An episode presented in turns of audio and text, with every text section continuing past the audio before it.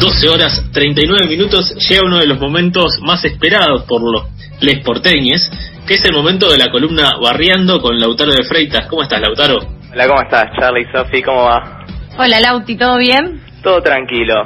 Bueno, hoy cambiamos de, de método de comunicación. Estamos eh, implementando todas las tecnologías con esta, con este paseo eh, en el aire por la ciudad de Buenos Aires. Paseamos ¿Qué? por los barrios y paseamos por las tecnologías, a ver cuál, cuál queda mejor. Me parece bárbaro ser unos paseadores eh, eh, seriales, ¿no? Con lo que me gusta pasear. Con lo que me gusta pasear. Eh, con- Lauti, ¿qué nos trajiste para hoy? Para hoy quiero hacer una presentación especial. Si me deja el locutor matriculado, quiero presentar este barrio de una forma especial. Dale, te dejo. Música, maestra. Cuenta con una superficie de 8,02 kilómetros cuadrados, una población de 126.816 personas. Fue pueblo, fue ciudad, fue capital de la República. Con ustedes, Belgrano. ¡Increíble! ¡Vamos!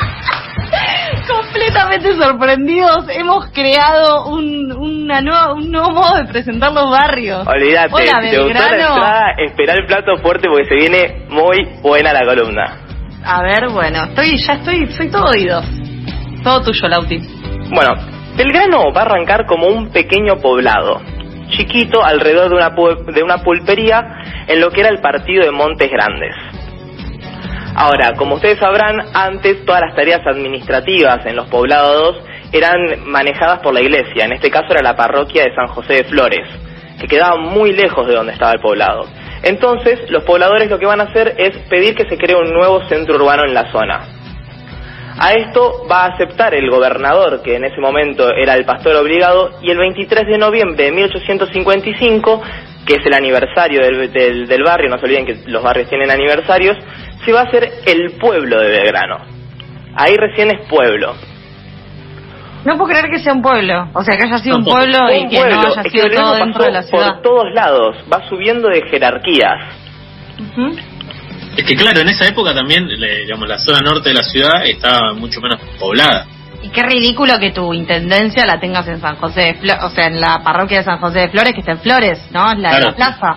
Tenías Claro. que tomarte el D, el H y... La A, una vuelta larguísima. Era un viaje, te tenías que ir, querías decir nació mi, mi hija y te tenías que ir hasta allá, era imposible. Después con los años eh, había un camino muy importante que ahora sería la actual Avenida Cabildo. Se empieza a generar una, una gran circulación de gente, empieza a crecer el barrio y unos pocos años después de 1855 se va a declarar ciudad. Ahora. fuiste creciendo. Claro, fue creciendo de a poquito. Ahora, claramente Belgrano eh, se llama Belgrano por Manuel Belgrano. ¿Acaso el mejor prócer que tenemos en esta Argentina? ¿Estamos de acuerdo? El creador de la bandera hermosa que Ustedes tenemos. son más de Creador de la hermosa bandera. Sí. Yo Eh, lo banco a no. Belgrano. Es ¿Lo mi- bancás? es- soy fan, soy fan de Belgrano. Sí, yo no, no sé si el barrio sí de Manuel. Claro, yo soy un poco más de, de San Martín, pero Belgrano lo respeto mucho porque además, eh, lamentablemente, falleció solo, le terminó pagando al médico con el reloj. No sé si Sí, re pobre, re triste. Ah, no lo tenía ese dato. Sí, sí. Claro. Cuando muere le prometen que el próximo pueblo se iba a llamar Belgrano y es así como le ponen... Es por eso, porque le prometen después de su muerte que el próximo pueblo va a ser por su nombre. Mira, Buena promesa. buena promesa, buena pero para promesa. después de muerte, mejor que le hubieran dado unos morlacos, ¿no? Por tanta Y en vida. en vida. Y decí que le pusieron social. Manuel Belgrano nada más al nombre, porque Manuel Belgrano se llama Manuel José Joaquín, y acá viene la parte buena, del corazón de Jesús Belgrano. Bueno, menos mal Bueno. que lo resumieron. Claro. Claro. Imagínate si tenía que, ponerle todo el nombre ese al barrio. Corazón de Jesús. Corazón del Jesús Belgrano. No, y ahora me tengo que ir a, a Manuel Joaquín José, Corazón de Jesús de Belgrano. Tengo como un, unos 20, 25 minutos caminando. No sé qué puedo decir de esto. Y imagínate lo que era la primaria, la listita de los nombres en la primaria, porque no haber sido el único con ese nombre. Tal cual. Pero vamos a seguir este recorrido y vamos, ¿cómo, cómo llega Belgrano a ser capital de la República Argentina? Esto es tremendo. Eso o sea, es de un tremendo, simple pueblito. Y aparte, ¿qué te- estamos reivindicando un barrio que realmente necesita ser reivindicado, porque no tiene muy buenos vecinos hoy en día. No, Entonces, no, no, no. estás en una en un tamaño desafío y encima ahora nos decís que fue eh, que fue capital. O sea, nosotros tenemos que terminar esta columna poniéndonos de pie por la Argentina como siempre eh, y queriendo un poco más a Belgrano. ¿Cómo fue que fue capital entonces? Bueno, en 1880 el presidente de ese momento era Avellaneda, que vale destacar que Avellaneda fue el primer presidente civil, o sea que no pertenecía a ninguna de las Fuerzas Armadas. Y tenía como proyecto la federalización de la ciudad de Buenos Aires y de Argentina. Carlos Tejedor, que era el gobernador de la provincia de Buenos Aires y representante de los porteños, va a poner en marcha una revolución porque estaba en contra de la federalización. Qué raro a Carlos Tejiendo, ¿no? Como en un tipo de mensaje, le balean la casa, le destruyen la casa a balazos. Un tipo va- de mensaje que interpretarlo como quieras, ¿no? Claro, o sea, ¿entendés lo que está pasando? Prum. Eh, decide mudar el gobierno de Belgrano, eh, eh, decide mudar el gobierno a Belgrano por miedo a la insurrección provincial. Toda esta Bien. situación Claro, que estamos repasando es lo que se llamó la batalla de Olivera, que es la última parte de la guerra civil argentina. Long story short, la provincia va a quedar derrotada y va a tener que someterse al poder de Avellaneda y a, y a tener que formar parte de la federalización. Es en, el mismo en la misma municipalidad de Belgrano, que hoy en día es el Museo Sarmiento, donde se dictó la ley de la federalización de la ciudad de Buenos Aires. Bien. Ahora- Bien, el Museo eso- Sarmiento, eh, si no me equivoco, está en el juramento, ¿puede ser? ¿El museo? Sí. Ay, Te liquidé, anoté, perdón. sí, lo ya- busco el mataste, dato y lo escuchaste chequeo. cómo, escuchaste cómo murió, ¿no? Sí, O sea, sí. No, lo tengo, lo tengo, lo Vamos a, Ya te lo busco. vamos a decir busco, que sí eh. porque no lo encuentro, pero no, no lo tengo acá. acá ah, Mientras sí, en seguilo, Cuba mientras seguí, yo te lo busco. 2079. Vos seguís Ahí como está. si- no, no está ahí. si nada. Está en Cuba 2079. Encima le tiraste una fake news. Una Ya fake news, mirá, me malo, quiso eh. matar con una mala leche. Bueno, para, nos estamos pisando un poco, así que eh, vayamos con todas las tecnologías tranquilos, nos calmamos con Belgrano. Fue provincia, eh, fue pueblito, fue capital del país, en el medio de una trifulca, y después Nicolás Avellaneda dijo, ¿saben qué? Les cabe a todos la, federa- la federalización del país. Y ahí quedamos, ¿no? En el Museo Sarmiento se firmó ese, esa cuestión Sí. federal. Ahora, es una triste historia porque Belgrano pasó a ser de pueblo, pasó a ser ciudad y de ciudad pasó a ser capital y en 1887 baja completamente de jerarquía y lo meten adentro de la capital federal como un barrio más. Y ahora es lo que conocemos hoy en día, un barrio. Claro, perdió estatuto, decís vos. Claro, bueno, completamente. Fuiste, llegaste a ser capital de la República y ahora sos un barrio más de, la capital. Bueno, pero también representa en cierto punto a la ciudad eh, de Buenos Aires, ¿no? Lo que tiene es, como, como hablamos la última columna, estas columnas para quienes nos están escuchando salen cada 15 días, eh, hablamos de Pompeya, ¿no? Y eh, de, de cómo se ven los distintos, el paso del tiempo, eh, desde, no sé, desde el puente que tiene eh, como desde el inicio de la ciudad hasta las casitas, hasta el orden de- del barrio. Y bueno, con Belgrano pasa bastante lo mismo. Podés ver unos edificios increíbles y después está, no sé, por ejemplo, el Museo Larreta, eh, que es una casona todo tipo española hermosa. Las plazas son muy lindas, digo, como que también tiene eh, ese, ese dote como antiguo que también está bueno y, y le queda le queda bien. Sí, eso que Hay varias casonas de esas que mencionas. Eh, es muy lindo el barrio en ese sentido, tiene casas espectaculares. Ujú. Sí, eso que dicen es, es muy cierto. Eh, Belgrano era un lugar de, de casonas, de residencias enormes, con preciosas las casas, pero en 1957 se sanciona un decreto que permite esta construcción de edificios y torres, que son los edificios y torres que vemos hoy en día. Cuando queremos ver un reflejo de lo que eran esas antiguas quintas y residencias, tenemos Belgrano R, que podemos ir a pasear Claro. ahí, y es más o menos lo que era hasta 1950. Bien, perfecto. Si quieren un dato, la primer torre residencial está en la calle Teodoro García 1955 y está ahí. Es horrible el edificio, tiene 17 pisos, pero es la primera torre que se va a hacer en Belgrano. Datos para asados. Si Dato tenés un para asado asado, en como estás en Belgrano, Belgrano y lo tirás.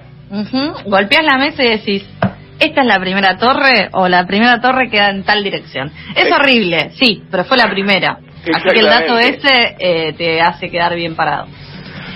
Nosotros cuando pensamos en Belgrano, tipo, pensamos en lujo, pensamos en, en restaurantes caros, gente de mucha guita, pero algo que la gente capaz no sabe es que en Belgrano existió en el siglo XX un barrio marginal, que se llamaba la Villa del Bajo Belgrano.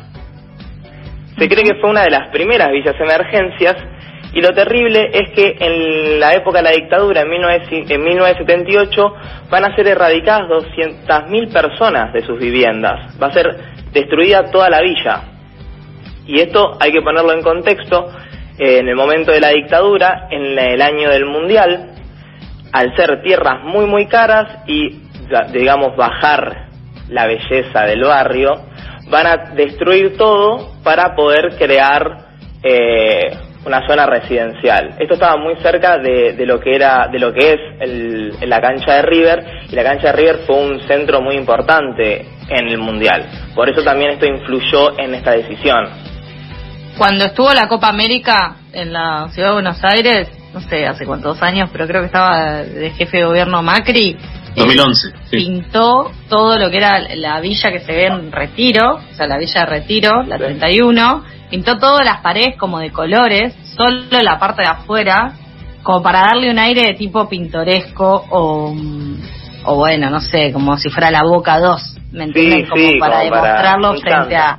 a los turistas y las personas que iban a venir en ese momento, eh, y fue esa inversión, y bueno, después todo el laburo que también empezaron a hacer la ciudad de Buenos Aires mudándose ahí, como oficinas y cosas así. Sí, Pero sí, en ese momento era lo único que, lo único que habían hecho era pintar las paredes de colores, y cuando ibas a la estación se veía.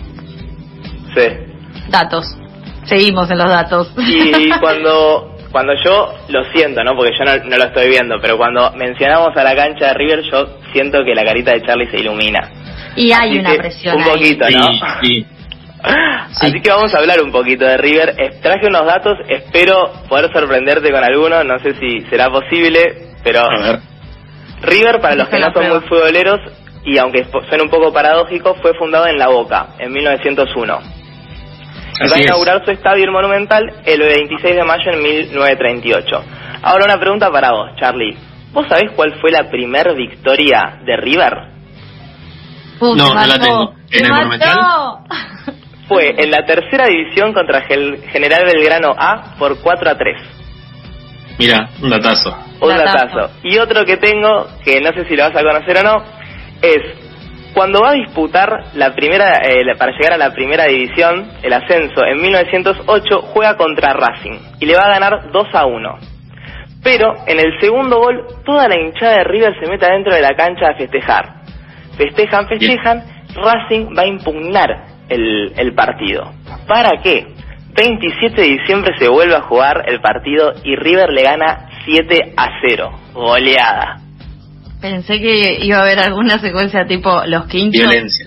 No, no, no, no, pero terminó todo bien. Terminó todo bien. Se metió Era la para, que, era para alegrarse el día, Charlie. No, no, no. Violencia no. Es que no, en ese momento todavía no, no, no había, No había violencia en el fútbol. Cierto, Pero, claro. pero bueno, menos mal que ganamos, ¿no? Porque si encima perdés por festejar en el campo de juego, muy Un verde. pecho Muy verde. sí. Horrible. Belgrano tiene como esta relación muy fuerte con, con el deporte porque tiene muchos clubes. Algunos de los clubes son el Verano Athletic Club, que fue uno de los primeros, el Club Hípico Argentino, que es un club de equitación, y el Atlético Excursionistas. Me gustaría recorrer un poquito el barrio y, y conocer algunos de los personajes que estuvieron por ahí. Uno de los más importantes es Jorge Newbery, que habitó en Moldes 2368, fue un aviador y fundador de la Aeronáutica Militar Argentina y por él le pusieron el nombre al aeropuerto. Acabo de, de- Esto no lo sabía. Espectacular. Era un aviador, claro, bárbaro. Claro, ahora de acuerdo. todo, tengo un tengo un, un umbral de la sorpresa muy bajo, pero realmente no lo sabía, así que bien. Otros personajes conocidos, Belgrano fue una tierra de escritores Y pasaron muchos escritores por ahí. Uno de ellos, José Hernández, que es el escritor del Martín Fierro. Ernesto sí, el nombre Sábato. de mi barrio. ¿Eh? Claro. El nombre de mi barrio lleva. eh, se llama así, Jo- José Hernández. Ah, sí. Sí, Mirá, está bueno. Erna- Ernesto Sábato es otro, Manuel Mujica Laines y Roberto Art. Bien. Y alguien que es como muy loco que haya pasado por, por Argentina es ni más ni menos que Jack el Destripador. Eh, ¿Anthony Hopkins o el real? Y no se sabe muy bien. Vos sos muy joven, Lauti. Quizás no sabés que Anthony Hopkins hizo una película en la que era un destripador o algo así, pero... No, no, no. El, o sea, hay sospechosos de que el real Jack el Destripador. ¿En qué, ¿En qué contexto? ¿Cómo en qué contexto? ¿Sabes? ¿En qué contexto vino Jack el Destripador a Ah, sí. Fue el se dice que fue Albert el duque de Clarence, que era nieto de la reina Victoria. Y él estaba yendo a Montevideo en realidad. Y vino a hacer como una parada técnica acá en Argentina. Se quedó en Belgrano en la calle 11 de septiembre de 1900 y seis días después se fue para Montevideo. Así que podemos decir que Jack el Destripador caminó por las calles de Belgrano. Porque efectivamente lo hizo. Porque efectivamente lo hizo. Buen impresionante. dato. Algunos de los momentos o lugares icónicos que me gustaría nombrar son la Casa del Ángel, que fue demolida ya a fines de los 70, y es donde eh, Leopoldo Torre Nilsson filmó la película La mano en la trampa. No sé si la conocen, no sé si la acuerdan. No, pero si alguien lo nombra... Cuando la vea, voy a saber. Acordate que está en la Casa del Ángel, que se llamaba así porque tenía una estatua en la puerta de un ángel. Eh, la casa era visitada por muchos famosos, entre ellos Perón y Alfredo Palacios, y un dato que está muy bueno es que en esta casa se hacían duelos. ¿No te imaginas hacer un duelo de espadas o de pistolas? Pensé que duelos de, de velatorios y hoy sí, si hay No, en la duelos. puerta tiene sentido. Yo pensé lo Belgrano, mismo. no, me, no me lo tiré tan abajo de Belgrano, mirá que, que se van con los chumos y las espadas en Belgrano. A full. No, no me veo haciendo dato- duelos, pero porque soy medio lento con las manos. eh, así que mejor que no que, que no existen en esta época. No, menos mal. Menos mal, yo también. A mí yo me tengo cero fe. No hay forma de que salga bien un duelo con pistola, por ejemplo. Un tiro te va a salir No. seguro. Pero aparte que era ridículo que se caminaba un, dos, tres, que, que, que si contás uno, dos, tres, o si contás un hipopótamo, dos hipopótamos, tres. O sea, ya ahí eh, prefiero que nos sentemos a discutir. Por suerte, hoy no están más los duelos. Hoy lo resolvemos con pulseadita china. Sí, a full. Otro dato que me gustaría tirar es que en el pabellón 1 de la ciudad universitaria, en 1961, llegó Clementina. ¿Quién es Clementina? Clementina es la precursora de los celulares e hizo que podamos tener una conversación por Zoom o por Meet. Es la Bien, primer computadora que llegó a Argentina. Y la pusieron Ah. ahí, en Belgrano. Muy bueno, bien ahí. Sí, Lauti, como siempre, adivina qué te voy a decir. que soy un capo. No, no, sí, que sos un capo, por supuesto, pero que queda poco tiempo. Así que eh, tenés estos últimos minutitos para decirnos eh, lo que falta para que Belgrano nos termine de caer bien. Igual ya me cae bastante bien. A mí también, decir ¿eh? Que con esta conversación me fuiste ablandando, conocí más eh, de Belgrano, me cae bastante bien, así que ahora tenés estos tres, estos minutitos para tirar unos dos, tres datos. Dale. Bien. Me gustaría recomendar un lugar de comida porque lo quiero mucho. Se llama Bataxa. Bataxa. ¿Qué Es se come? Muy, muy rico. Tiene unas milanesas, todas las milanesas que quieras, eh, a la napolitana, a la fugaceta, y tiene lo que es un bowl de cheddar con papas. Es un O bowl de cheddar che- y adentro tiene papas. Es increíble, cheddar que en papas. Ramsay 1880. Ok. Si te escucha lejos, eh, hay pelea, te digo. Hay pelea, sí. No, no terminan vivos. Ah, ¿no? ¿Alejo no no, le la gusta el cheddar, Alejo. Bueno, del pelea, cheddar. no tengo ningún problema. Yo por Bataxa me reparo de mano. Ah, decía que los duelos no aguantaba. que no escuche el resto, que no escuche el resto de la columna. y bueno, y un mini paseíto que eh, sacando lo que serían museos, porque ahora están cerrados, podría, es por- podrían ir a la iglesia de la Concepción, que está en obligado 2042. Ir a la Plaza General Manuel Belgrano, que los domingos y los feriados son una fiesta, eh, una feria artesanal muy muy linda. Pueden ir también a las Barrancas de Belgrano, que queda a tres cuadras de la plaza. que es una de las pocas barrancas naturales que se conservan y hay una bellísima glorieta donde se hacen espectáculos culturales o tocan orquestas, tangos o diferentes bandas. Está el mercado de Belgrano, que tiene todo tipo de comidas y alimentos de excelente calidad y cuando digo excelente calidad es que son carísimos. pero eso no es necesariamente la calidad, pero bueno, ok.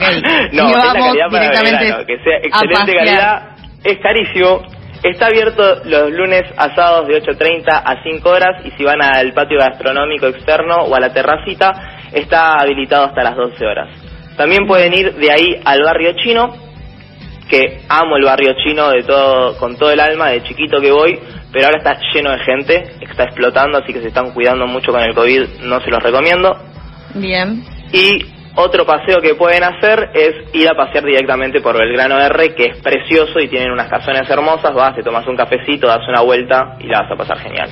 O simplemente vas eh, chusmeando, que también es parte de estos paseos que ahora con la pandemia se nos imponen un poco, de ir a conocer barrios de la ciudad de Buenos Aires. Muchas gracias, Lauti, por eh, este paseo eh, en el aire que nos trajiste, este nueva, esta nueva emisión de Barriando. Eh, nos despedimos contigo del programa porque ya es la una del mediodía. Volveremos mañana a las once de la mañana. Charlie, no te veo, pero no sé si estás ahí. Estoy, estoy. Bien. Eh, vamos a despedirnos con un tema, Lauti, ¿verdad? Que nos trajiste. Sí, eh, con canción de Bajo de Gano de Spinetta Jade. Les mando un beso grande y nos vemos la, la semana que viene, no, la otra. Bárbaro, abrazo para ti. Otro ilustre vecino del barrio de Belgrano, eh, Luis Alberto Espineta. Nos vamos con este tema, se quedan con Infernet, con toda la programación de FM La Tribu. Gracias Charlie por estar aquí conmigo, gracias Lauti también. Gracias por invitarnos. Eh, les mando un beso a todos. Le agradecemos a Mariana Iberger la paciencia y la operación técnica. Y eh, nos vamos. se cuidan. Volvemos mañana a las 11 de la mañana. Esto fue Pasadas por Alto. La mañana lanza llamas desde su herida débilmente. Aleidoscopio de ciudad y solo, tu ropa está vacía. Tan lejos del hogar estás que todo sueño duele más. Y ya no hay forma de recomenzar.